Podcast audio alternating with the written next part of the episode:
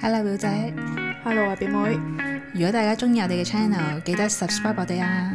仲要記得 follow 埋我哋 IG 九 F dot is not easy。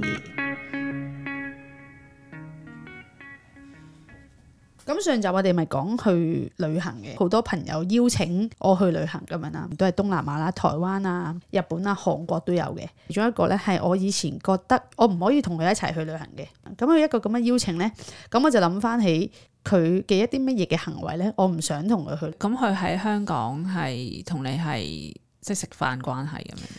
食飯關係哦咯，食飯嘅時候，你覺得佢好 OK 嘅，誒、食會唔會飯都覺得其實都有少少麻麻地佢嘅性格？誒食飯我都有啲遷就，因為我個人都即係我都會照顧下。但係如果你一即係一個 trip 裡面，你四日都連續要我照顧你咁，我咁即係就其實你都唔係真正中意照顧人㗎啦。你想嗰餐飯舒服啲咁，你短時間你先至咁樣照顧啫。其實你唔係一個本身好中意照顧人嘅人。如果我知道佢本身個性格，佢會依賴咗我呢種照顧，我就唔咁 OK 咁咯。但係一定好容易㗎喎，老實講。嗱，你諗下，你身邊一個人成長期照顧你嘅，你都會失去咗 照顧自己嘅能力啦，係咪啊？假設好似你成日都會講，哦，我望到嗰樣嘢好似就係跌咁樣啦，咁我就會推埋少少。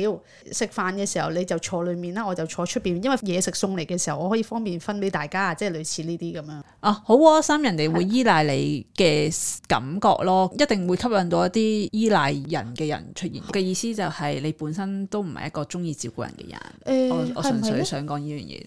你依個其實只係你本身性格上面嘅窩心，但係你唔係想要照顧人嘅，係啊係啦。但係啲人會 get 到啊，咁樣你係照顧緊佢，佢就會好想依賴你啦。咁樣你要知道自己你本身都唔係一個中意照顧人嘅人，哦，我而家知啦。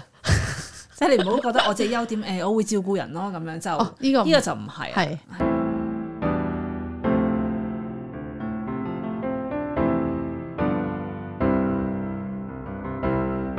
頭先咁講起啦，嗰、個朋友就邀請我去旅行，就諗翻起點解我唔中意同佢一齊去旅行。我同佢去過旅行㗎，去過邊度？日本。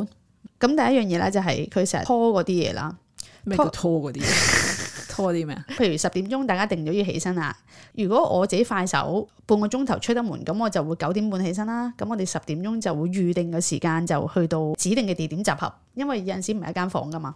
但係咧，佢明知道自己起身啦，要洗頭啦，要化妝啦，要去廁所，即係整呢整路咁樣啦。但係佢都會選擇同我同一時間起身嘅，佢要你等佢咯，嗯過唔過分嘅先個等，過分㗎，半個鐘至九個字，哦過唔過分啊？都唔係好過分啫。 即係你，我覺得如果個半鐘就過分啲，我又接受到呢啲。接受到，OK 係佢會邀請你，不如你落去食個早餐先啦。咁樣誒 OK 係嘛啊？，咁但係咧，即係我覺得唔 OK 啦。第一日試過一次咁樣，咁第二晚咧我就同佢講：你可唔可以早啲瞓啊？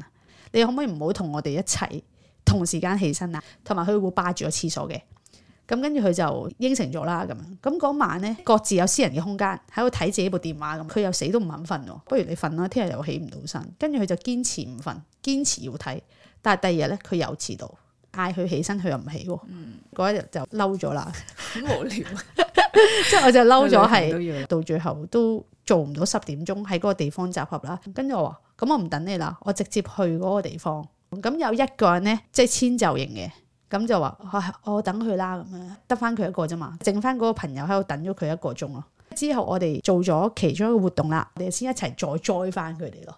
咁呢個行為我就唔 OK 啦，我覺同埋得你本身唔 OK 個人 咯，一直都因為太多你積先至會累啊啦。咁強硬地對待咯，係咪？係啊，唔關佢呢個嘅行為。但係佢呢個係咪公主病啊？定係如果我我身邊都有啲朋友係係啊咁如果我做咗一次，我縱容咗佢，佢就會再有下一次咯。樣係嘅，係嘛係嘅？咁所以我就但係又唔使真係嬲嘅，因為嬲又影響咗旅行嘅心情，嗯就直接話啊我我會去邊度嘅，你 OK 就 join 我啦，哦咁直接咁樣就算咯。咁但我嗰啲嬲，我唔知係咪真係嬲，就啊你遲到，拜拜拜喂，咁梗係嬲。啦，啊你遲到啊，就唔係叫嬲啊， 但叫係過咩咗後就冇事噶喎，即係咁過當咗下嬲就係叫嬲噶啦，要哦要持續落去嬲先叫嬲嘅咩？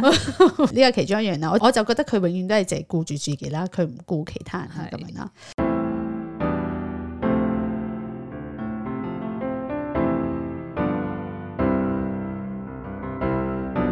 咁有一樣嘢就係去旅行 shopping 咧，就會去買嘢，大家一人買住一袋嘢。咁你唔帶背囊，佢哋好中意帶個袋仔咁樣啦。咁、我就帶背囊嘅，通常你幫我擺住先啦。永遠嗰啲嘢都係我擺住， 因為好重啊大佬。咁我就同佢講話：你今日不如帶背囊啦，咁樣點都咁多嘢買，我哋今日要去買手信嘅嘢啊，都唔帶背囊。佢話我攞住得㗎啦，咁 OK，咁大家都譬如買咗四盒餅咁樣，咁我就將我嗰四盒餅就擺晒落去我背囊，佢就成日都想人哋幫佢拎咯。咁呢個係咁我就表示我唔願意咯。我我帶背囊就係唔想我隻手有嘢，即係我嘅 style 就係我唔想我嘅雙手有任何嘢攞住。好唔獨立咯。當然啦，個 group 裏面亦都有一啲人係選擇係遷就，即係哦好啦，我幫你拎啦，咁拎晒嘅，佢唔係選擇拎，好似我咁，我拎我幫你拎一盒，唔係嘅， 佢選擇幫佢拎晒嘅，咁所以又係又係造就咗佢係都奉旨好似要人哋幫手咁樣。咁你諗住應承佢去旅行，我而家仲考慮緊，我覺得要考唔係啊，我覺得佢會唔會呢幾年有啲改變？唔會。唔 會啊，因為我想試下俾一個機唔會係佢。你諗下，依你依三年，你有同佢食過飯噶嘛？有嘅，有某程度上嘅係改變咗嘅。即係有啲乜嘢令你覺得佢改變到獨立咗啊？第一佢冇遲到啦，呢個係因為你好強硬啫。啊係。第二咧，第二係佢食飯以前，譬如有蝦，佢會叫人哋幫佢搣啦。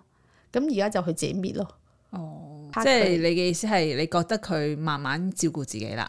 係啦，或者咁樣啦，你想應承佢同佢一齊去旅行之前，你可以同佢開個會議先嘅，就係、啊，你依即係你曾經講翻你呢啲事件俾佢聽啦，呢啲我介意嘅。誒、如果我哋要一齊去旅行咧，希望你可以早啲起身，或者係點樣點樣嘅時候，咁我就會樂意咯咁樣。哦哦哦嗯因為呢個會令到我覺得有啲煩躁，同埋會覺得好阻住我啊咁樣。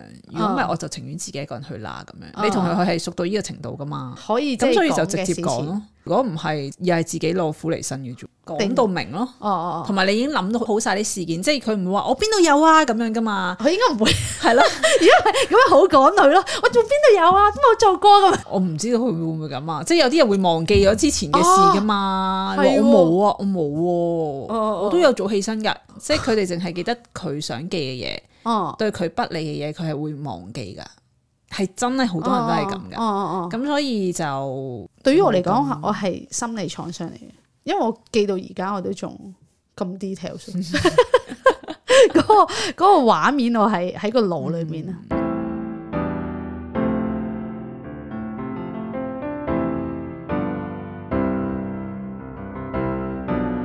但係我想話我去旅行咧，其實我同過幾多人一齊去旅行嗯嗯啦，係、即係唔同嘅 parties 啊。係我覺得我自己係一個非常之好嘅旅行嘅伴侶嚟嘅，就算嗰陣遲到、遲起身、啲行程周圍變咁樣，我其實完全冇問題嘅。嗯即係嗰個人有行程，我就會哦跟住我都 OK 啊，係冇行程就大家一齊去討論啦。誒、我係冇喺任何一個旅程嗰度係有不滿啦、嬲啦、發脾氣啦，哦好似真係冇。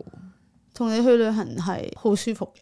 除咗有一次就我記得自己試喺泉州嗰度踩單車，喺韓國踩單車。係咁我踩單車唔叻噶嘛，嗯咁咧就遇到咧條好窄嘅路，兩邊咧就係湖嚟嘅。嗯跟住我就好驚啦，跟住內心好驚嘅時候就真係鏟咗落去 喎。 跟住咁上翻嚟就好沮喪啦個人。嗯咁而我嗰個朋友咧就係情緒中心空白嘅人嚟嘅，咁佢就被我呢個情緒感染哦影響咗啦到哦，跟住就陷入我嘅低落嘅情緒啦，係咁佢又陷入佢嘅低落情緒，就淨係呢一啲咯，啊啊係啊！啦，就好少係因為對方做一啲嘢，然後我嬲咁樣，有冇咧？突譬然如間去旅諗行起，去旅行啊唔係喎，可能有喎，因為試過同個 friend 去旅行，佢係好中意咧，即係總之叫晒好多嘢食啦。哦係啊但係我咧就會覺得你食得晒先叫，你係食唔晒就唔好叫係咁樣啦。跟住佢好似係有試過發脾氣，咁你叫啊，即係嗰啲， 好似係有咁樣，有呢啲咯，即係好輕微咯，輕微嘅係啦即係一個冇唔係創傷咯。但係到最後你都 OK 嘅，你選擇咗俾佢叫定係我唔記得咗咯，好耐之前嚟個。好啦好啦，今集係咁多啦。嚟緊去旅行有啲乜 plan 啊？可以同我哋分享下啦，可以去到 IG 九 F dot is not easy。拜拜。